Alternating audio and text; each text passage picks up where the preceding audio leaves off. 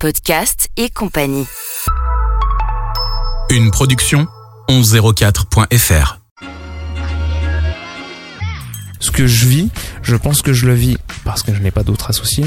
Je suis quasiment le seul à pouvoir comprendre. Mon épouse même qui est euh, très proche, elle peut pas forcément comprendre parce qu'elle ne le vit pas et qu'à un moment donné, je ne vais pouvoir partager ce- ce- cette expérience, ce coup d'œil avec cette personne, avec avec une personne euh, identique en fait, mais uniquement avec une personne identique qui est gérante d'une entreprise en fait. Tous ceux qui sont en dehors vont pas forcément comprendre. Alors je dis pas qu'on est euh, des surhommes, hein, encore une fois, qu'on sauve des vies et chaque métier a ses problématiques, mais cette solitude et cette non reconnaissance encore une fois fait que l'entrepreneuriat est un, un vrai sujet à part entière en fait. Salut tout le monde, déjà un nouvel épisode de Podcast et compagnie, le podcast qui parle de l'entreprise au sens large, avec des entrepreneurs qui ont eu l'idée un jour de se lancer. Merci aussi pour tous vos messages concernant les précédents épisodes. N'hésitez pas à laisser une note hein, pour euh, donner de la visibilité à Podcast et compagnie. Et si vous le désirez, vous pouvez aussi faire un don via Tipeee à partir d'un euro seulement.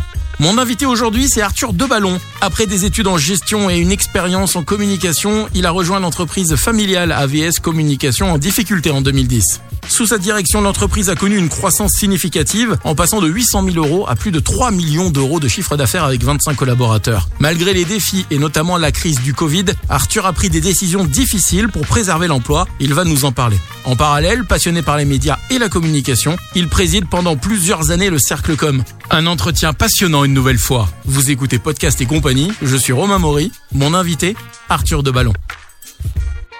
Bonjour Arthur, Bonjour Romain. merci de me recevoir dans ces très très beaux locaux. Il y a, en fait, c'est un showroom. En fait, c'est mieux qu'un showroom parce qu'un showroom, c'est une pièce que tu n'ouvres pas ou, ou- ou que tu ouvres une fois dans l'année ou dans le mois à un client auquel tu as vraiment eu le temps et pensé de- d'ouvrir Ouais. le showroom. Et là, on s'est dit, on va faire mieux. On va en fait, euh, alors oui, faire un showroom de nos locaux ou faire de nos locaux un showroom, j'en sais rien. En tout cas, on va présenter nos produits dans un parcours de visite Ouais.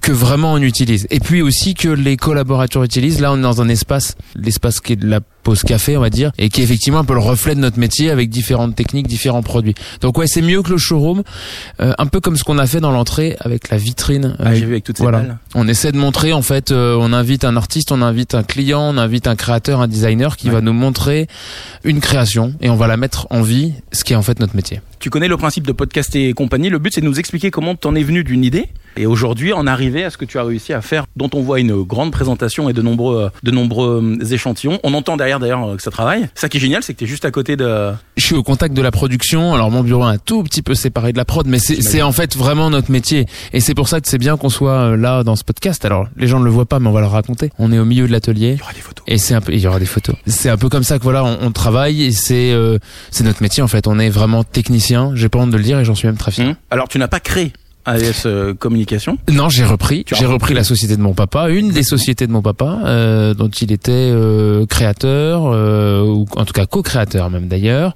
euh, fondateur, mais euh, dans lequel il n'a pas travaillé. Et peut-être que ça aide parce que c'est pas toujours facile de reprendre la place de celui qui Parce qu'il y a toujours la comparaison. Ouais, la comparaison, Déjà, et puis vis-à-vis des collaborateurs, et puis aussi, je crois que c'est difficile pour la fondatrice, le fondateur, de céder à son fils, à sa fille, de lâcher, et de, c'est un jeu de cordes en fait. Hein. Il faut que la corde Mm. soit lâchée, il faut que le repreneur euh, tire la corde. Donc on n'a pas eu ce problème parce qu'il a un métier, une autre entreprise, Ouais. et euh, ça a été effectivement plus simple. Parce que souvent, en fait, on sent euh, au-dessus de son épaule la, la vision paternelle qui est là et qui dit euh, non, j'aurais pas fait comme ça moi à ta place. Ouais, Ça bien sûr, c'est aussi ça. Et je, bon, j'ai repris quand même une entreprise familiale, donc je côtoie des repreneurs d'entreprises familiales et certains auxquels je pense qu'on repris l'entreprise souvent du papa. C'est ouais, c'est difficile. Il y a Ouais. une forme de charge aussi, potentiellement familiale. Il suffit que l'entreprise ait été créée par les grands-parents. Donc il y a un truc qui vous tombe sur le dos quand même, C'est une sacrée pression. Hein. qui a pu me tomber dessus, mais mais même pas forcément. Ouais. T'as apprécié ce, ce passage de, de témoin? Ouais, et puis qui a permis de conserver aussi des, des bonnes relations euh, de famille en fait, parce que c'est Ouais. aussi ça. Après, Ça reste dans la famille. Ouais. Ouais, mais quand l'entreprise devient presque un problème, parce que de toute façon l'entreprise euh, est une belle aventure, l'entrepreneuriat, la gestion d'une entreprise, la reprise d'entreprise, mais Mm. c'est quand même des problématiques au quotidien. Ouais. Justement, t'as eu des défis euh, dans ce passage de témoin? À relever pas par outre le la comparaison de témoins, euh, mais les défis vraiment au quotidien. Non, sincèrement, pas pour faire une réponse normale, pas forcément au niveau de la passation. Et en plus, je n'ai fait que la passation en 2016. Euh, je suis arrivé en 2010. Ouais. T'as eu le temps de Euh, voir. Donc ouais, j'ai eu le temps de voir. Et d'ailleurs, c'était pas forcément le projet au départ de reprendre euh, l'entreprise. Et c'est au fur et à mesure de dire bon, mais là, à un moment donné, il faut que les fruits Mm. qui commençaient à se, euh, à pouvoir être tirés de cette entreprise, de pouvoir se dire ben autant que effectivement ils me reviennent potentiellement. Et là, depuis quelques années, on a mis en place l'intéressement qu'ils reviennent aussi aux collaborateurs. C'était aussi cette idée-là derrière. Je vais faire une parenthèse que j'ai cru lire qu'à un moment donné tu voulais faire de la radio. Ouais, alors j'ai j'ai voulu faire 15 Je métiers. connais un petit peu. je Non, connais très, un petit peu le, très, vite, le effectivement, dans mon parcours, j'ai j'ai voulu être journaliste même. Ouais, alors je euh, voilà, j'ai voulu être journaliste, après une école de com à Paris, et même si je reviens en arrière, un DUT de gestion, puis Ouais.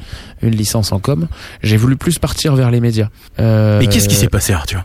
J'ai passé le concours du CELSA et que je Ouais. n'ai pas eu. Voilà. Ah, d'accord. Euh, gros concours, euh, l'anglais qui est pas. Non mais mais en pas même dû temps, poser je- ce type de questions. mais en même temps, je suis Non, comme ça. je Non, mais je, en fait. je leur ai dit, et, et- et je, suis plus un journaliste m'avait déjà posé la question. Enfin, moi, c'est, bah, ça a fait partie de mes étapes aussi. Puis, en fait, un Ça échec aidé à te construire mais exactement, Mm. peut te construire, bien sûr. Donc, j'ai pas eu ce concours, pas bon en anglais à l'époque, peut-être pas assez culture G. euh, bref, c'était pas le moment, et je suis effectivement revenu euh, sur Dijon. Et puis, j'ai dit, mais tiens, mais cette entreprise, on pourrait peut-être en faire quelque chose euh, qui, traversait une période un peu compliquée. Bah, donc, ça a été le moment, et je suis arrivé là. Et du coup, à partir de ce moment-là, quelle a été toi ta vision des choses, ta vision euh, de l'entreprise? Est-ce que tu as définitivement changé des choses à partir du moment où toi t'es arrivé, ou est-ce que tu as essayé d'être dans une continuité et faire changer les choses progressivement pour pas bousculer un petit peu euh, tout ce qui était établi? Non, j'ai quasiment tout changé, c'est clair. Ah oui. Euh, J'ai quasiment tout repris. Je crois qu'il doit y avoir deux, trois abonnements de lignes téléphoniques portables ou de choses comme ça qui n'ont pas changé, mais j'ai effectivement voulu mettre ma patte. Pas tant par un vœu de de- de- d'existence absolue, mais aussi et surtout parce que à un moment donné, ça ne correspondait pas forcément à ce que je voyais de l'entreprise et du projet. Donc j'ai réinvesti, on s'est endetté, on a été vers de nouvelles machines, vers de nouvelles techniques. J'ai repris aussi des femmes et des hommes qui ne m'avaient pas choisi. Et ça, c'est aussi, Oui. euh, c'est aussi un vrai sujet en fait, parce Bah, que Clairement, on va en parler. quand aujourd'hui tu recrutes, on en parlera sûrement, t'as quand même le choix d'un collaborateur qui va décider de partir avec une personne, avec un projet qu'on lui raconte et qui est sûrement pas celui qu'on a raconté en fait à ceux Ouais. qui sont arrivés avant moi. Donc il y en a encore hein, qui sont là et qui l'étaient à l'époque, mais effectivement bah il y a eu aussi a une un vague de- renouveau des Ouais. équipes, euh, bien sûr. Euh, pas forcément une vague parce que ça s'est fait un ouais. peu plus naturellement, mais, euh, mais ouais. il y a eu des départs. Non, non, mais il n'y a pas de tabou qu'aujourd'hui, en, en 13 ans après, il y a 80% de l'effectif qui a, qui a changé, avec des gens qui sont arrivés quasiment Mmh. depuis mon arrivée, mais euh, mais il y a eu effectivement beaucoup de changements. De ton- du coup, dans ton, dans ton recrutement, t'as recruté des gens que tu connaissais dans l'entourage ou t'as fait une vraie session de recrutement Non, et dit, alors j'avais fait ce pari de d'embaucher euh, une personne qui était de ma famille, en tout cas de ma belle famille, du côté de mon épouse. Je suis pas sûr que ce soit le plus simple à gérer, de s'entourer de quelqu'un là aussi de sa famille. Je le disais tout à l'heure quand Mm. c'est le père, mais je pense que c'est pas aussi simple. Et puis à un moment donné, on s'est dit, mais en fait, pour qu'on continue à boire des bières, je pense qu'il faut qu'on arrête l'aventure ici et qu'aujourd'hui on boit des bières ensemble. Euh, et c'est mieux comme Ouais. ça. Euh, non, ça a été plutôt des donc à, part cette euh, cette aventure que j'ai eue euh, avec un beau-frère, ça a été plutôt euh, non des recrutements assez classiques de gens compétents, expérimentés, en restant aussi euh, ouverts sur ce qui se dit, sur les, les candidats qui passent au comptoir. Mais ça a été le cas des fournisseurs où on a fait beaucoup de belles aventures, développé beaucoup de nouveaux produits parce qu'à un moment donné, il y a quelqu'un qui frappe au comptoir et qui dit tiens, J'ai une idée que, encore mieux, Voilà, est-ce que vous voudriez vendre mon produit? Est-ce que vous voudriez euh, tel support d'impression Tel euh, voilà. Et donc on, se- on se nourrit beaucoup. Je suis encore actuellement derrière la page contact d'AVS parce que on a des propositions diverses et variées et qu'en fait Mhm. c'est ça qui fait la force. Mais y compris des partenariats, y compris euh, des interviews peut-être ce soir. Voilà. Mais c'est important de rester au contact euh, vraiment fortement. Ouais, de pas d'être dans cette, c'est l'image qu'on a dans la tour d'ivoire quand on est patron et de se dire, Ouais, c'est non, non, j'ai quelqu'un qui gère ça. Et... Et donc voilà, donc l'aventure s'est faite non plutôt naturellement avec une, un réinvestissement, avec des embauches, avec ces fameux locaux dans lesquels on est aujourd'hui, dans lesquels on est arrivé en 2018 déjà. C'était aussi peut-être la fin de l'histoire où là on a vraiment tourné en tout cas un Oui, ça fait une page ouais une vraie une vraie page. On a tourné une page du livre vraiment, je dirais même un chapitre où on, on a été développé très fortement le, les locaux, le, le fonctionnement, l'équipe, un renforcement des équipes. hein. on était en 2018 avant d'être un peu frappé par le Covid. Euh, Le Covid. Où on a une vraie histoire. euh, ouais. Ouais. quoi ça Là, nous, ça nous a vraiment impacté. Évidemment. ouais. Pour euh, élargir un peu, comment tu présenterais euh, AVS Communication pour quelqu'un qui connaîtrait pas? Alors, on est vraiment le bras armé de la communication. On est, euh, je dirais simplement vulgairement, imprimeur grand format. On donne vie en fait au projet. Ça doit être notre baseline. Donner vie à vos créations. Voilà, vous avez une Mm. idée, on va la créer. Euh, une un marque qui change ça, de nom, euh, un marquage d'une voiture. En fait, dès qu'on est pro, on va pouvoir nous donner une fabrication potentielle. Voilà, des plaques pour une maison de santé, pour un médecin, pour un club de foot, euh, un covering de tramway, voilà, pour un réseau de bus, un réseau de, de, de mobilité comme à Dijon. Voilà, exactement. Donc on est en fait ce bras armé technique encore une fois, mmh. avec des femmes et des hommes qui sont des couturières, des imprimeurs, avec des machines, avec des techniques, avec des produits. C'est pour ça que je te pose la question parce que dans la tête des gens, quand on parle euh, de, de, communication, les gens se disent ils impriment des flyers quoi. Ouais, et on n'imprime pas de flyers, on n'imprime pas d'impression de labeur, pas d'impression petit format, le grand format, le hors format, l'inédit, pense en des choses à la commande. Ouais, exactement, encore euh, récemment et qui est encore en place actuellement pour quelques mois encore euh, place du théâtre sur le, sur le grand théâtre avec des, des grandes bâches. On me dit tiens, je veux tendre des bâches entre les poteaux. Donc ça c'est toi. Euh, voilà, c'est nous. On avait fait à l'époque des climats de Bourgogne une opération, on avait sorti nos machines, on avait imprimé des portraits qui étaient pris en photo en live, on imprimait et il s'était venu les coller au sol avec une représentation finale de la côte viticole, côte de, de Beaune, côte euh, côte de Nuit à Dijon. Bon, on avait fait ça à Dijon le samedi et à, à Beaune le dimanche. Voilà, donc des belles OP qui aussi nous ont fait connaître sur euh, voilà ce, ce, côté un peu inédit. Euh, quand on m'a dit mais tu sortirais pas une machine, il y a un gars il prend une photo, c'est possible, tu l'imprimes et on va le coller direct. Et on l'a fait effectivement avec en plus une sacrée des retombées, avec de la logistique, avec une équipe qui a vraiment envie. Voilà, c'est un peu ça aussi qui est nouveau. Une courbe des âges qui a un peu euh, été réduite en fait aussi. Euh, j'ai un peu plus de jeunes, euh, voilà, des gens qui ont envie, qui se donnent. Et puis répondre à l'urgence, c'est malheureusement notre métier. Je dis malheureusement parce que là c'est devenu un peu trop le, le cas où en permanence, où l'urgence devient la normalité. Ouais, en permanence, on est en train, j'ai l'impression de sauver des vies et de greffer des cœurs, c'est ce que je dis souvent. Non, on est juste imprimeur grand format, mais c'est un peu ça notre métier. Et voilà, il faut changer la marque pour telle date. À partir de telle date, on n'a plus le droit de s'appeler machin, on doit s'appeler bidule. On a oublié de te commander le truc, mais bon, par contre, c'est impératif parce qu'il y a le secrétaire d'État, où il y a le maire, où il y a je ne sais quoi. Bon, donc tout le monde a sa, sa, problématique la plus problématique, mais tu lances un appel à des clients en leur disant, mettez un peu plus de délai en fait. Entre ouais, mais je leur dis, non, non, ce que je te dis là, je pense que personne le découvrira. C'est un, un, vrai, c'est un vrai enjeu d'aujourd'hui. Les services comme se sont réduits en termes de nombre de personnes, les agences euh, aussi où c'est un petit peu le, la vis aussi. Il y a plus de délai, il y a plus de règles et puis je crois qu'on est tous euh, le dimanche après en train de commander sur Amazon et on espère que ça arrivera le lundi mais bon ça n'arrive que le mardi.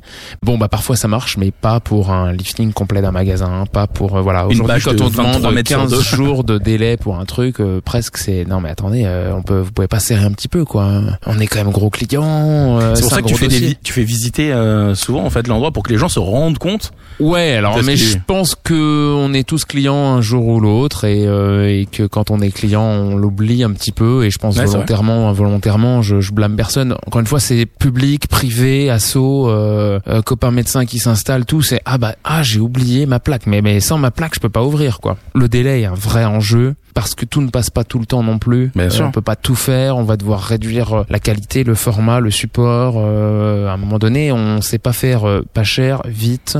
Euh, proprement, avec toutes les étapes de qualité, avec un beau repérage à 400 km d'ici. Euh, au bout d'un moment, il y a un truc, ça colle pas. Il faut juste que les gens l'entendent. Ouais, l'entendent, mais bon, il y a une problématique euh, peut-être générale, structurelle, j'en sais rien. Hein, je, encore je que c'est social pour le coup. ouais, c'est ça aussi. Pour continuer, comment tu arriverais aujourd'hui à te différencier de tes concurrents, mais néanmoins amis? J'irai pas que vous irez, boire des bières tous ensemble, mais en tout cas vous vous pas connaissez. Tous. Euh, pas tous. Non mais vous vous connaissez et peut-être que des fois vous renvoyez des, des ascenseurs ou des clients parce que bah, vous êtes surchargé, etc. On n'a pas une extraordinaire et grande relation. J'en ai cette question. Pour le marché, c'est peut-être. non non, mais et après tout, c'est peut-être pas si mal pour le marché, pour les lois du marché. Aujourd'hui, on a des acteurs qui sont peut-être plus spécialisés dans certains produits, dans l'enseigne, dans l'impression textile à destination, je sais pas, du vêtement ou du sport, des gens qui sont plus signalétiques. Alors là, je rentre un peu dans le détail de notre marché. Nous, on est plus ensembliers. Effectivement, on va faire un peu de tout. Je fais un peu d'enseigne, mmh. je fais un petit peu de signalétique, je fais un peu de bâche, je fais un peu de panneau, je fais un peu de marquage de voiture. Je suis pas expert dans ce métier-là. Euh, en tout cas, je ne, je ne fais pas que ça et du coup j'accompagne le client sur un peu plus une plus grande Donc, il peut largeur de gamme on va dire en tout cas. Il peut venir te voir et, tu peux lui proposer différentes choses voilà. et on va avoir peut-être plus de produits à lui proposer en interne. On est un métier un peu particulier. Euh, je peux potentiellement tout vendre. Les ce qu'on appelait à l'époque les imprimeurs en chambre. Euh, tiens Romain demain tu décides d'être imprimeur grand format et tu vas appeler AVS pour ci machin bidule pour tel projet et tu vas appeler 15 prestataires. Et après tout si tu t'en sors bien et que tu donnes du flux à tout le monde tu pourras peut-être réussir à avoir les mêmes prix prix qu'on va te faire euh, nous fabricants directs parce que tu as une relation et tu apportes des affaires à des gens. Donc du coup, euh, face à ça, en fait, les concurrents, ils peuvent vendre le produit. La réalité, c'est que moi, je donne du travail à des femmes et des hommes, à des machines, et je le fais chez moi. Et ce que Mm. je ne fais pas, je le dis. Voilà, Romain, tu me demandes tel tel produit, je ne sais pas le faire. Je serais Je ravi de te le vendre si tu le souhaites vraiment, mais je ne le fais pas et je serais ravi de te donner euh, le contact d'un imprimeur petit format parce que c'est ce métier-là, d'un gars qui fait des goodies. euh, et, et je partage beaucoup de contacts avec sans apport d'affaires, sans tout ça, avec l'espérance modeste que cette personne-là un jour, parce qu'elle me connaît généralement, je préconise le, le Small Business Act, euh, qu'elle nous redonne du business. Voilà. On va faire une parenthèse justement où tu parles euh, de réseau de communication et là tu me vois arriver. Le cercle com, on va en parler un petit peu parce que le cercle com est euh, quelque chose qui existe maintenant depuis des années, qui aide euh, beaucoup d'entrepreneurs. Oui. C'est quoi ta vision toi du cercle com? Comment Alors ma vision du cercle com, je suis presque à la fin de l'histoire, donc faudra Ouais. que tu reposes la question au futur ou à la future. sais, mais euh, C'est pour ça que je la pose maintenant. Ouais, moi j'ai repris donc cet assaut qui a été créé par Fabrice Roy en 2011, regroupement des communicants en hein. Bourgogne-Franche-Comté. Ça nous rajeunit pas en tout cas. Ouais. Cet assaut qui, allez, est pas un syndicat, mais un regroupement de professionnels de ce métier-là. Donc dans notre métier, si je le fais très rapide, on a à peu près un tiers de représentation d'adhérents. Aujourd'hui, on est un peu plus de 200. On fait un gros réseau en France d'ailleurs. Euh, on va avoir des agences de communication, on va avoir des prestataires dont je fais partie, un photographe, un imprimeur, un imprimeur grand format, petit format, et on va avoir l'annonceur, le service com, les communicants des entreprises petites ou grandes, institutionnelles, privées ou publiques. Et donc on a tout ce panel d'adhérents qui viennent non pas faire que du business, même si bien sûr que quand je vois 12 fois dans l'année Romain et qu'il me parle de sa radio dont il fait la promo parce qu'il en est le commercial, bien sûr qu'à la fin, il va se créer des liens. Mm. Mais c'est pas le but premier. Par contre, il va se former, il va aller entendre parler de On apprend plein de choses. de l'IA en ouais. ce moment, hein, Mm. l'intelligence artificielle, de euh, faire de la vidéo pour les réseaux sociaux, pour tiens, il fait un podcast, il va pouvoir aller se former sur euh, euh, effectivement comment communiquer sur les réseaux sociaux parce qu'on communique pas de la même manière. On forme pas, ce que je dis souvent, ni des retraités ni des ni des, des gens qui sont à la maternelle, on forme des pros. Donc c'est quand même un contenu qui est plus quali, on va un peu plus Mhm. loin que juste faire la formation lambda euh, qu'on peut trouver sur YouTube, avec des trucs, avec des astuces, avec des visites d'entreprise, avec voilà, on a beaucoup d'échanges. En fait, c'est un lieu d'échange et on a beaucoup d'indépendants dans ce métier-là, de gens qui bossent seuls ou quasiment seuls et qui est leur petit bol d'air une fois par mois pour aller rencontrer leurs pairs, leurs clients aussi, qu'ils le deviennent Mhm. ou qu'ils le sont parce que Dijon, euh, oui, la Bourgogne-Franche-Comté est quand même un village. Et on est presque un syndicat aussi puisque là on vient de signer avec un autre réseau de com, l'UCC Grand Sud et avec d'autres syndicats, euh, d'autres, euh, je dis syndicats, tu vois comme quoi, d'autres réseaux de communicants et on a presque une action syndicale où effectivement on vient agir. Donc là on vient agir pour la médiation autour des appels d'offres. Voilà, pour essayer de faire en sorte Ah, que les appels d'offres des entreprises soient plus justes, où on ne demande pas une agence de faire 15 000 projets sans même qu'elle soit rémunérée un centime. Voilà, ce qu'on ne demande pas à un archi, on essaie de faire en sorte qu'on ne le demande pas à nous, parce que c'est aussi ça notre métier. Donc on essaie de protéger, voilà, nos métiers, nos fonctionnements, nos techniques, pas dans un but corporatiste, parce qu'encore une fois, quand une agence, elle va être un petit peu rémunérée, eh ben, elle va encore mieux travailler la réponse, et à la fin, c'est le client Évidemment. qui va s'en sortir mieux, et on va aussi faire en sorte de pérenniser l'emploi, parce qu'on est quand même sur un métier qui est pas la com des années 90 qui a bien souffert. Ouais, ça a bien changé depuis. Ouais. Pour en revenir à AVS, euh, à AVS Communication, pendant que tu te, tu te sers petit verre d'eau, et tu as bien raison. C'est quoi tes, tes perspectives et tes, tes objectifs pour euh, les prochains mois? En sachant que, et alors là je précise bien ma pensée, ce podcast est enregistré, on va le dire, nous sommes le 25 septembre. Donc s'il se passe des choses là, si tu annonces des choses qui vont se passer, après le problème c'est qu'on va être obligé de se dire, hein, il a annoncé, ça s'est pas passé. si ça s'est pas passé. Euh, c'est difficile de se projeter parce qu'on est, on est dans un métier qui effectivement a bien évolué. On a on a éludé euh, évoqué quelques instants le Covid, ouais, qui nous est tombé Ouais. dessus effectivement. ça peut arriver encore à nouveau, on sait Il y pas. a, voilà, la guerre en Ukraine a eu presque moins d'impact pour nous. Bon, mis à part comme tout le monde l'augmentation des, des- de quelques prix, euh, et autres. mais et encore. Et Ah, encore, par l'inflation qui a de touché l'énergie, plus ouais. les salariés, et là où il y a eu un vrai sujet et qu'à un moment donné, je pouvais pas rester euh, sans rien faire vis-à-vis des collaborateurs. Du coup, Augmentation. On avait fait une augmentation. On est en réflexion. J'en parlais euh, avec le CSE il y a quelques jours, notre instance représentative des collaborateurs, de dire est-ce qu'on refait quelque chose, voilà, leur poser la question pour qu'on essaie de construire? Moi, je, voilà, je suis Ouais. pas insensible à ce qui se passe. Je vais aussi faire mes courses. Je vois bien que les prix sont honteusement élevés et qu'à un moment donné, il faut peut-être faire quelque chose. Maintenant, je suis aussi une entreprise. Voilà, est-ce que faire une boucle infla- inflationniste où tout le monde augmente et ça augmente, bon, c'est peut-être pas la solution, mais à un moment donné, il faut, faut faire quelque chose. Alors, on a mis en place l'intéressement quand même l'année dernière. Dans quelques jours, en des septembre, donc vont être annoncés. donc ça, ça aura été annoncé, mais dans des chiffres plutôt bons et donc une, une belle prime pour les collaborateurs. Mais une prime, c'est pas une augmentation durable des salaires. Et ça, j'en suis exactement. aussi. Ouais. Il y a un sujet aussi qui est lié à de la performance. Et en même temps, si on avait été impacté comme on l'a été par le Covid, il y aurait eu une prime beaucoup plus faible. Bon, voilà, ils ont Mm. peut-être pas trinqué euh, à cause de ça. Donc en tout cas, des projets, c'est difficile à, à dire. On a des prochaines machines qui arrivent, qui seront donc sûrement arrivées en fin d'année 23. on, va découper au laser, euh, autre technique, voilà. Parce que là, tu découpes comment actuellement? Aujourd'hui, on n'a pas de découpe laser. On va découper par fraisage. Donc, c'est une fraise, c'est aller une, une, une, une fraise de, de perceuse comme on peut avoir, Ouais. sauf qu'elle est pilotée par une machine à commande numérique, une CN. Donc, on va découper au laser. On va avoir plieuse euh, aluminium euh, et acier pour pouvoir effectivement être encore un peu plus indépendant sur la fabrication des totems, des ossatures en acier, qui est le gros de notre métier sur Ouais. les enseignes. Donc, ça va être surtout une arrivée de machine. Sur les embauches, je vais être effectivement un peu plus attentif parce que là, le 25 septembre, on n'a pas des très très bons indicateurs euh, économiques prochains et qu'effectivement, moi j'ai été échaudé par le Covid, j'ai été un des seuls à le dire ouvertement, mais à faire des licenciements et que c'était pas le plus grand succès que je puisse mettre euh, mis à mon crédit. Donc, on va être un peu plus attentif sur ce qui va se passer, passer prochainement parce que voilà, les, les taux augmentent d'intérêt, les projets immobiliers diminuent. Je pense que le second œuvre va être euh, un peu plus impacté Mm. dans quelques temps et qu'au bout d'un moment, la chaîne globale sera impactée et qu'à un moment donné, il faut effectivement protéger l'emploi. Je l'ai fait et l'une des fiertés, c'est Catherine qui était à, à l'accueil chez nous et qui a été réembauchée après avoir été licenciée pendant le Covid. Elle m'a très bien reçu. Euh, bon, Ouais, je tiens à bah, le dire. c'est parfait. Ouais, On aime super. beaucoup Catherine. Et euh, voilà, donc il y a, y a dans ces échecs, il y a quand même une forme de succès quand on peut réembaucher, mais voilà, et l'entreprise avait rebougé aussi, on pouvait pas reproposer forcément les mêmes postes aux personnes qui sont parties, il y a aussi des gens qui sont partis et qui sont partis faire autre chose et qu'on n'a pas forcément rappelé. euh, Après, ce que tu dis, voilà. c'est tout à ton honneur, c'est que toi, tu dis les choses. T'as licencié, oui, on a été obligé de licencier. On n'a pas, euh, à un moment donné, quand il y a une crise comme il y a eu, tu peux pas non plus euh, Bien faire sûr, en et- sorte que tout aille bien. Quoi. Bien sûr, et puis parce que c'est c'est à minima respecter les gens qui travaillent dans l'entreprise, qui ont été licenciés à ce moment-là. Euh, Aujourd'hui, on a un peu moins de 30 collaborateurs, c'est 30 euh, personnes, c'est 60 pour ceux qui sont en couple, c'est des enfants, c'est, enfin, à un moment il donné, y a des vies derrière. euh, on peut pas cacher la vérité non plus à ces gens-là et je peux pas moi je pouvais pas être dans un article de journal euh, je sais plus lequel c'était et dire tout va bien madame la mariée euh, Mhm.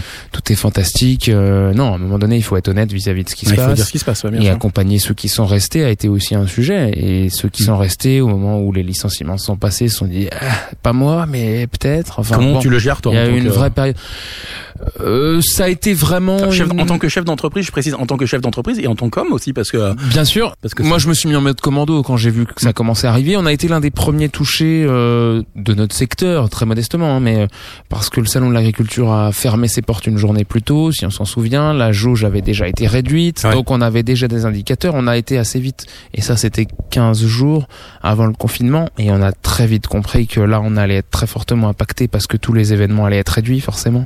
Après, moi, je me suis mis en mode commando, quoi, et j'étais pas plus près que d'autres. Et je l'ai dit aussi ouvertement. euh, je crois que je l'ai mieux passé que certains managers. Il y a eu une vraie carence, y compris dans les gens qui sont autour de moi, de vraie carence du management à cette époque-là. Et je pense, allez, non modestement peut-être, avoir mieux accompagné mon équipe quand même. On a le fait des visios, on est resté en contact, on, je leur ai dit où on en était, je leur ai dit notre niveau de trésorerie, ce que je n'avais jamais fait. Ils savaient parfaitement où on allait. ça t'a obligé un peu à être plus transparent du coup avec tes équipes. Pour Oui, alors temporairement, parce que je crois que l'argent, on a du mal à se projeter. Et quand on gagne, euh, allez, 2000 euros par mois, euh, c'est difficile de se projeter sur l'argent. C'est pas effectivement un sujet sur lequel on, Mm. que, je- que je révèle au quotidien. En réalité, je Ouais, suis pas sûr. sûr que ça a un impact pour les collaborateurs pour bien travailler. Maintenant, à l'inverse, de leur dire, écoutez, on a un trésor de guerre, donc il y a pas de problème. Maintenant, va falloir quand même regarder. Ça n'a pas empêché les licenciements. On savait pas où on allait.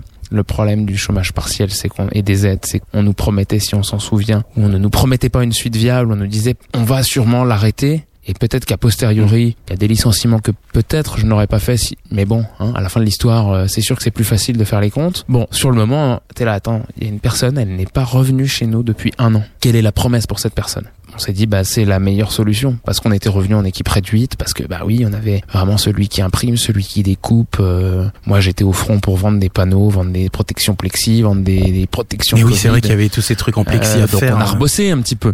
Et donc rien, on ouais. était en effectif méga light. Voilà, on sortait 15 factures, bah j'avais pas besoin de deux personnes à la compta. Donc on a eu ces réflexions là qu'on protégeait l'emploi, mais je crois avoir communiqué. Tu te sens prêt maintenant si jamais euh, il se passait à nouveau quelque chose euh, Sincèrement, ça m'a pas inquiété plus que ça. Encore une fois, on était en mode commando, on a été très bien soutenu par l'État quand même, qu'on le veuille ou non, Ouais. on a été très bien soutenu. Deuxième entité, on fait du stand. Si j'avais pas eu toutes ces aides-là, euh, Ça aurait été on aurait ouais. capoté. Et Ouais. aujourd'hui, on explose les scores et l'emploi a été protégé. On nous a donné de l'argent. On a fait une année quasi blanche où on a fait un chiffre d'affaires qui était que lié quasiment aux aides. Mais à un moment donné, aujourd'hui, on réembauche. Donc, bah, il y a eu des abus. C'est pas chez nous. Il y a eu des exemples qui sont moins bons. En tout cas, on a protégé l'emploi et aujourd'hui, je pense que l'État potentiellement s'y retrouve. Ouais, alors est-ce que je suis plus prêt? J'en sais rien parce que ça sera jamais la même crise, ce sera jamais le même sujet. J'ai eu la chance, parce que c'est quand même de la chance d'avoir renouvelé mon contrat de gaz avant tout ce bordel. Ouais. Qu'est-ce que j'aurais fait si j'arrivais en fin de contrat au moment Ah, de la crise de l'Ukraine? Bon, bah rien. Donc en même temps, il y a, y a quand même une part de, de gros coups de bol, quoi. C'est quoi les moments, euh, toi, qui t'ont semblé les plus... Euh... Oh, tu vas me sortir peut-être le Covid. Les, euh, les moments les plus euh, mémorables et qui t'ont le... où tu t'es senti euh, grandi de tout ça Oh, c'est pas forcément le Covid parce que là Non, pour non. le coup, euh, ouais, non, je, je te dis c'était pas le plus grand succès. Alors le moment, toi, alors le moment le plus mémorable depuis que tu as repris AVS Communication. Sûrement les livraisons de gros dossiers auxquels personne ne pensait qu'on allait réussir à les livrer, dans les délais, dans la technique, dans les contraintes. Ah, je pense quand même aux Un truc saisons. qui t'a marqué vraiment. On a eu quand même des saisons du DFCO quand ils sont montés en Ligue 1 où euh, on a vraiment des souvenirs dans l'équipe, euh, y compris ceux qui sont encore là. euh, ouais, mémorables. On était allé au bout de l'histoire de tout ce qu'on pouvait faire en termes de, de technique, à bosser jour et nuit, à poser sous la pluie au phare de, au phare de camion. Enfin, on a eu. euh, C'est quoi un exemple, par exemple, de truc que t'as que t'as fait pour le DFCO à ce moment-là?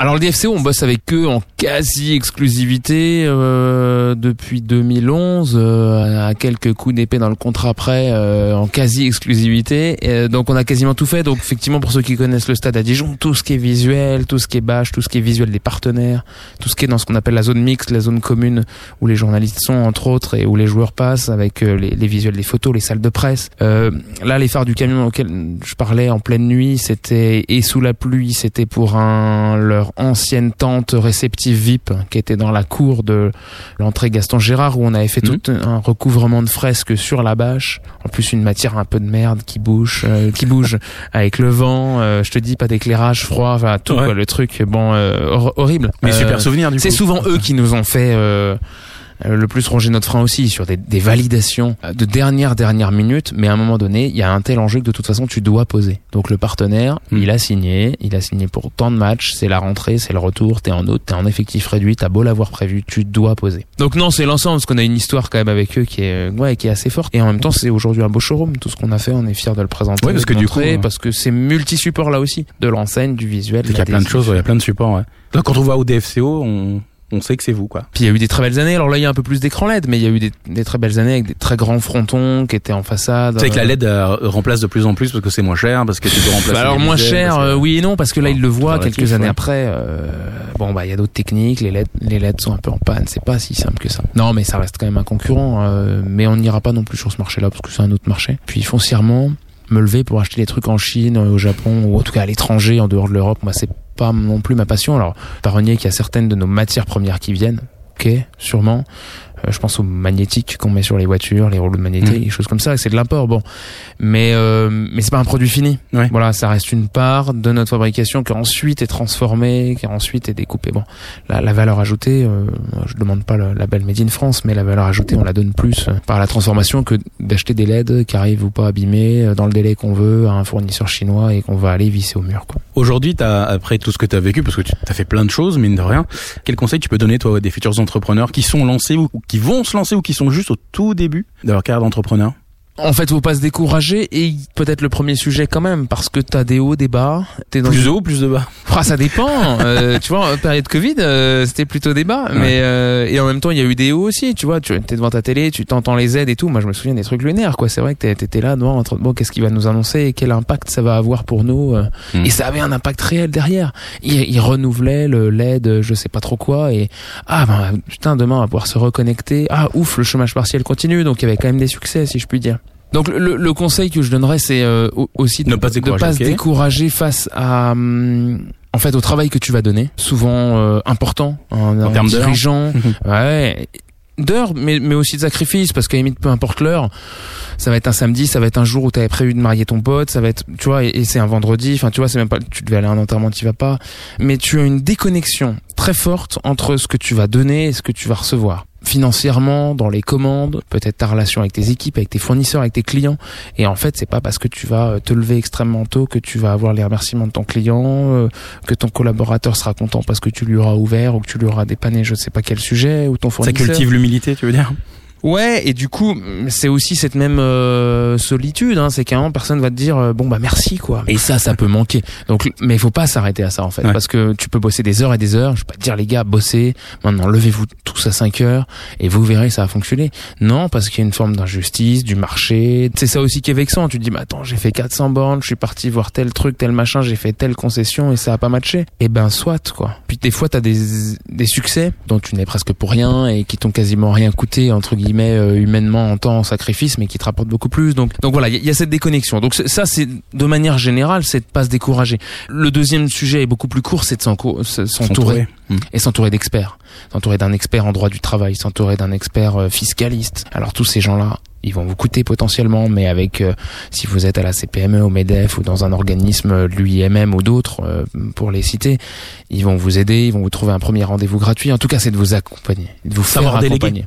Ouais, mais ça, à la limite, euh, ça t'empêche pas de développer, ça va pas te décourager au départ. non, oui, ce que je veux dire, c'est que savoir déléguer, c'est important parce que beaucoup se disent par exemple, pense aux gens qui se lancent, je vais gérer les réseaux sociaux tel jour, ensuite je vais aller démarcher des clients, ensuite je vais m'occuper de mon site internet, ensuite je vais euh, produire ce, ce, que, ce, que, ce que je sais faire. Bien sûr. Et à un moment donné, tu peux plus euh, tout gérer de fond. Mais c'est surtout que l'expertise euh, peut te planter. une mauvaise rupture d'un contrat, même d'un contrat, tu, tu es très content, tu fais ton premier embauche qui est un contrat d'apprentissage. Si ça se passe pas bien pour une raison X ou Y et que tu ne boucles pas bien la fin de ce contrat parce que tu n'as pas appelé d'expert, à un moment donné, tu peux te retrouver avec des sommes énormes, avec euh, des problèmes énormes, avec un mal de bite du coup énorme. Donc à un moment donné, quand tu vas appeler un expert, il va t'aider. Et je pense que ça a plus d'impact même que sur ton modeste quotidien, dans la répartition des tâches, où bien sûr que c'est un sujet, bien sûr. Mais là, sonnant et trébuchant, au tribunal des prud'hommes, tu peux avoir 15 000 euros à payer. Et là, c'est la fin de l'aventure te faire accompagner de pros, d'experts dans leur secteur. Il y a encore une fois toujours des techniques, même si tu n'as pas encore une fois des millions d'euros à dépenser euh, chez ces gens-là, il faut se faire accompagner, il faut échanger. Je crois beaucoup dans le réseau. Les réseaux que j'ai cités tout à l'heure peuvent en faire partie pour échanger. Il y a des gens qui sont des, des accompagnateurs dans tous ces réseaux-là, qui vont être là pour vous présenter des gens, pour euh, vous permettre d'être moins seul en fait. Et c'est surtout ça parce que ce que je vis, je pense que je le vis parce que je n'ai pas d'autres associés je suis quasiment le seul à pouvoir comprendre. Mon épouse même qui est euh, très proche, elle peut pas forcément comprendre parce qu'elle ne le vit pas et qu'à un moment donné, je ne vais pouvoir partager cette expérience, ce coup d'œil avec cette personne, avec une personne euh, identique en fait, mais uniquement avec une personne identique qui est gérante d'une entreprise en fait. Tous ceux qui sont en dehors vont pas forcément comprendre. Alors je dis pas qu'on est euh, des surhommes, hein, encore une fois, qu'on sauve des vies et chaque métier a ses problématiques, mais cette solitude et cette non reconnaissance encore une fois fait que l'entrepreneuriat est un, un, vrai sujet à part entière en fait. Peut-être le prendre pour euh, l'extrait de ce podcast euh, et compagnie. Mais euh, non mais l'échange en plus c'est c'est euh, comment dirais-je c'est sous-dimensionné. Le gérant, le fondateur, l'innovateur, le mec à la start-up, il va il va pas forcément y penser mais c'est un vrai sujet. Ouais. Puis en plus ce qui est très drôle c'est que tu vas pouvoir échanger sur tu as un projet, tu as une idée, tu veux tiens tu veux embaucher et tu vas écouter 10 avis, ils vont être tous différents et tu vas prendre exactement l'autre chemin parce qu'après tout c'est en fait ton chemin et c'est celui que tu voulais, mais c'était très intéressant que tu aies ce retour de tout le monde et que tu saches pourquoi et quels étaient les mm. freins. Mais ah ouais, mais pourquoi tu penses qu'il faut pas que j'embauche? Mais pourquoi tu penses qu'il faut que j'embauche alors que tu ne veux pas embaucher? Pourquoi prendre des locaux? Tu sais, parce que le cap il est un peu là aujourd'hui. Aujourd'hui on télétravaille, on est chez soi. Mais tiens, mais pourquoi je prendrais des locaux? Pourquoi j'irais prendre une vitrine? Pourquoi j'achèterais une voiture? Et puis comment je la finance? Comment mm. je gère? Tu vas écouter 15 avis et tu prendras l'autre. Euh, tu vois, celui que personne ne t'aura dit, mais après tout t'auras entendu. Voilà, il y a aussi ça. C'est pas forcément de suivre les avis. Hein. Non, parce que les gens sûr d'avoir suivi les avis. Les gens aiment bien donner leur avis. Bien sûr, mais euh, puis encore une fois, ils n'ont pas toutes les données. Parce que là, c'est qu'ils adorent en plus que tu suives leur avis. Bah, ouais, et, je te dis, je suis pas sûr d'avoir suivi tous les avis. Mais par contre, quand au bout d'un moment, ah, t'entends dix fois qu'il faut pas que tu ailles. Bon, c'est que ça sent, ça sent pas bon. Peut-être. Ouais. T'as une anecdote intéressante, enfin un truc, non, mieux que ça, un truc amusant que tu pourrais euh, raconter aux auditeurs de podcast et compagnie? Un truc qui t'a vraiment marqué ou t'as vraiment rigolé tu t'es dit là quand même c'était assez euh, cocasse. J'adore ce mot hein, cocasse. Ah, on l'avait pas préparé ça. Euh... non mais si on, peut pas tout préparer. On est presque au bout hein, rassure-toi. Ah si peut-être allez. Euh, de 2017 euh, juillet 2017 je suis à Paris avec euh, l'agent immobilier qui me vend les locaux dans lesquels on est actuellement. Nous arrivons à l'étude notariale. On s'installe autour de la table donc il y a la notaire parisienne. Un petit café. Voilà. Des petites langues de chat tout ce qu'il faut. Elle est avec son clerc de notaire. euh, donc nous sommes pour l'instant quatre autour de la table. Et puis euh, la vendeuse, la représentante de, de l'entreprise. hein. J'ai racheté un groupe euh, équipementier automobile qui se séparait de- du, du site de Dijon après avoir licencié. Parce qu'avant, c'était quoi du coup ici? C'était un groupe automobile qui fabriquait des clés de la Renault Scénic, je crois. 200 salariés, un bâtiment assez bas de plafond, une vraie petite usine avec un, un cheminement vraiment type usine. Beaucoup de locaux sociaux, de toilettes vestiaires, parce Ouais. que bah y avait beaucoup de salariés, de beaucoup de bureaux. Bon, un vieux truc des années 70. Et puis ils ont délocalisé. Et donc je me retrouve chez le notaire. Et euh, bon bah tout le monde attend. Et puis la notaire dit bon bah on va peut-être attendre l'acheteur en fait. Euh, elle pensait que j'étais le stagiaire. Et donc ça c'était très très drôle parce qu'effectivement j'avais 20 euh, 2017, j'avais euh, j'avais j'avais j'avais je sais plus 27 28 ans, euh, 27 ans. Elle, elle attendait elle attendait l'acheteur parce qu'a priori pour acheter un bâtiment euh, Fort de, de cette taille-là avec ce vendeur Faut être là. majeur. Il faut être majeur. Donc euh, ouais ça j'avoue on avait bien rigolé. Alors elle était vraiment pas bien du tout parce que là pour le coup euh, bon alors T'as négocié du coup? je m'en foutais. Alors on n'a pas pu négocier. Euh, parce que franchement, tu vois, on a juste joué la signature. D'ailleurs, si j'avais franchement su, j'ai perdu une journée ce jour-là. Mais voilà, donc euh, non, ça, ça fait partie des trucs drôles, tu vois. J'avais mis une veste hein, ce jour-là. T'as le droit de me poser une question sur n'importe quel sujet, je suis obligé d'y répondre et de façon honnête. Purée. T'as vu un peu? Et c'est toi qui l'inaugure, Arthur. Ah bon. Vas-y mollo sur la question quand même. Euh, non, écoute, je t'ai pas posé la question. J'aurais pu te la poser. J'aurais pu te la poser C'est après l'interview. J'ai une question. Euh, mais idée à pourquoi la con. Pourquoi t'as voulu m'interviewer hein, parce que je précise que ce, ce podcast n'est pas sponsorisé, que tu m'as appelé et que, Ouais. comme beaucoup de rencontres que je disais tout à l'heure, de partenariats, de gens qui m'ont dit tiens, je voudrais un stickers parce que c'est c'est aussi ça chez nous. Tiens, je voudrais un stickers gratuit pour mon asso, pour le 4L Trophy, pour euh, et j'ai eu de très belles rencontres, euh, euh, dont un copain qui est vraiment devenu un proche, qui, qui, qui est arrivé par cette petite porte, qui m'a demandé des stickers pour son association de badminton. Et puis j'ai dit bon allez, il m'a l'air sympa, on va le faire. Et puis on s'est vraiment rapproché. Il a joué le jeu comme on le pense euh, de base. Il m'a renvoyé l'appareil dans plusieurs de ses entreprises et, euh, et aujourd'hui en plus. Et j'allais dire, je le mets même pas sur le même plan. On est vraiment devenus amis. Voilà. Donc non, c'était tiens, mais pourquoi moi alors, Romain? Pourquoi tu m'as appelé moi? Euh, j'ai commencé vraiment par un, un cercle euh, vraiment proche en fait, de gens que je connaissais, pas forcément que je connaissais bien, mais que je connaissais, ou que j'avais déjà croisé, etc.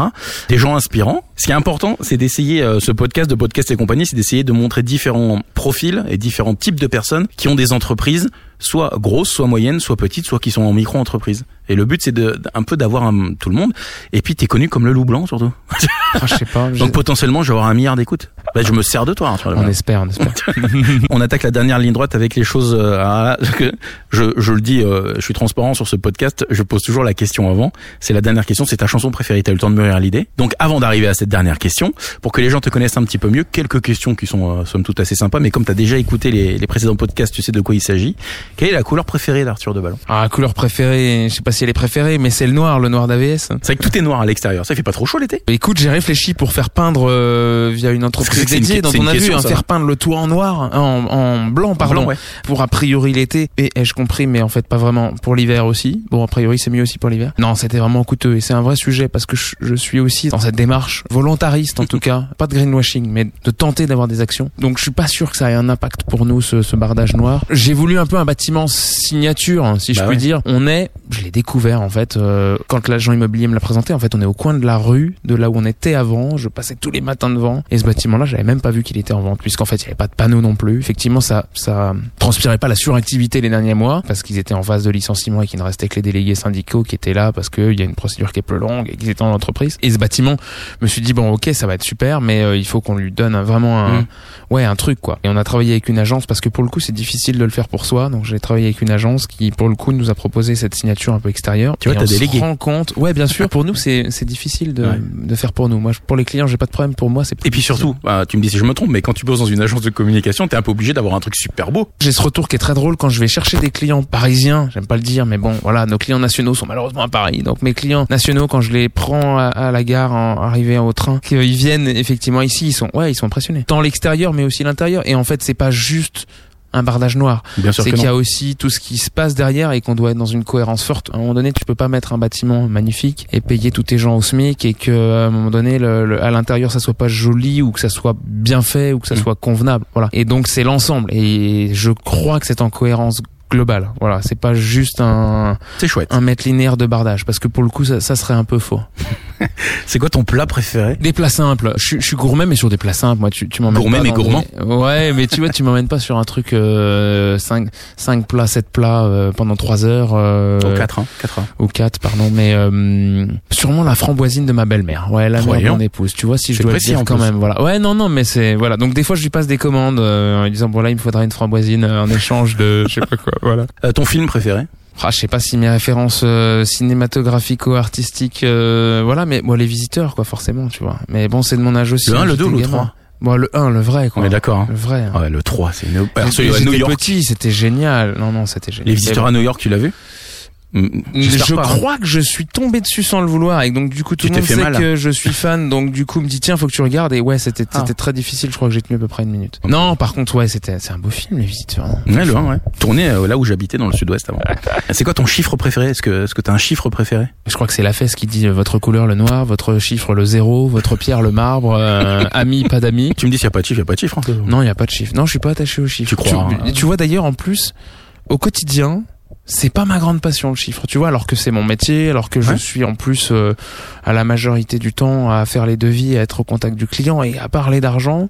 Tu vois, c'est pas ma grande passion, quoi. Tu as une odeur préférée? Alors j'ai un gros problème, c'est que j'ai un nez surdéveloppé. Donc, euh, ouais, J'ai mis un petit peu de parfum. Ou pas donc je déteste le chèvre euh, pour son odeur, entre autres. Euh, Je sens la ch- Non Non mais c'est assez drôle parce que moi je suis un psychopathe sur les odeurs quoi. Je sais dire si t'as changé de parfum quoi. Donc on me prend pour un fou quoi. Donc du coup on m'a dit qu'il fallait pas trop que je le dise. Donc je le dis rarement. Bah là c'est dit. Donc t'as pas une odeur préférée, un truc qui te... Moi personnellement, Non. j'adore quand le goudron est chaud et qu'il pleut, tu vois. L'odeur, cette Ah, odeur-là, c'est c'est marrant ça ouais Ou d'accord. l'odeur de la pelouse fraîchement tondue. Ouais non non mais par contre c'est un vrai sujet. C'est que moi tout ce qui est euh, ouais tout tout ce qui est odeur est un vrai sujet. Donc c'est un ouais. sens qui est surdéveloppé ouais. Je sais pas si de ça gens me le sert. savent ça ou pas? Je sais pas si ça me sert. Écoute, euh, Tu me balances un truc comme ça dans podcast et compagnie, genre ma famille proche, ouais putain, mais j'aurais peut-être dû faire une dépêche. AFP avant quand même. Hum, Après on fera un débrief, si tu me dis il y a des trucs à couper, je coupe, hein, y a pas de... y a- Non non non non. Ton jour de la semaine préféré? Ouais, Chef d'entreprise, je l'avais entendu dans un dernier podcast et je m'en suis pas. Écoute, c'est pas lundi. Pourtant, on est lundi Ouais. et que je passe un beau moment. Gentil. non, c'est sûrement le samedi où j'ai cette phase. euh, Mais tiens, je, je- je suis un des dommages collatéraux du Covid en fait, hein, où je t'aurais peut-être dit avant, ouais, c'est le lundi, euh, je suis au taquet et tout. Euh, Tu vois la semaine qui démarre Ouais, voilà. je Non, là, je suis passé au samedi, euh, qui est le lendemain d'une belle semaine, où t'es quand même content d'avoir ta semaine derrière les pattes. T'es content que demain il se passe autre chose, euh, à savoir que tu vas être normalement plus cool. Normalement, ouais. Ouais, j'aime bien le samedi, tu fais des choses, les boutiques sont quand même ouvertes, même si à la cité Tu fais la grasse mat? Bah non, parce que j'ai deux filles.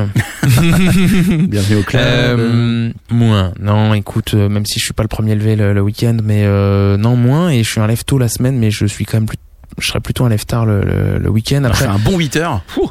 ouais, bah c'est ça, ouais. Bah, c'est exact- ouais, bah exactement ça, ouais. Ouais, quand t'as des. Donc euh, ouais non le samedi voilà c'est ouvert il y a encore de la vie euh, et puis et puis t'as cette encore une fois perspective que de toute façon bonne ou mauvaise journée t'as encore demain voilà. T'as encore demain pour être cool. Et c'est vrai que non vraiment je reviens là-dessus c'est c'est un changement par rapport à, l'avant Covid. Et, et moi j'ai beaucoup de respect pour tous ceux qui ont changé de vie changé de job y compris en interne qui ont voulu faire autre chose qui sont partis qui sont de, de proches d'amis de famille. Parce qu'à un moment donné ouais le, le Covid t'as quand même euh, alors moi pas sur le côté écolo parce que je vois pas en quoi je suis devenu plus écolo depuis le Covid. Mais par contre sur le côté ouais relation travail famille et, et cette euh, hiérarchisation ou cette organisation en fait entre les deux. Tu t'es recentré un peu plus? Ouais un petit peu mais c'est- et, et Cercle Com va en est le- l'exemple même si bon là j'arrivais au bout de l'histoire et que j'allais pas faire 15 000 mandats même si j'en ai quand même certains qui me disent oh mince et tout. Allez encore un mais peu. c'est mais c'est quand même ça aussi. On me dit mais tu vas faire quoi après? Bah écoute sincèrement pour l'instant je sais pas. Et euh, effectivement j'ai beaucoup donné. Je vais continuer à donner. Tu vois je veux pas que les concurrents pensent que je vais m'arrêter. Mais non c'est quand même d'être d'être euh, ouais un peu plus cool. Et puis dire à un moment bah je crois qu'on a qu'une vie.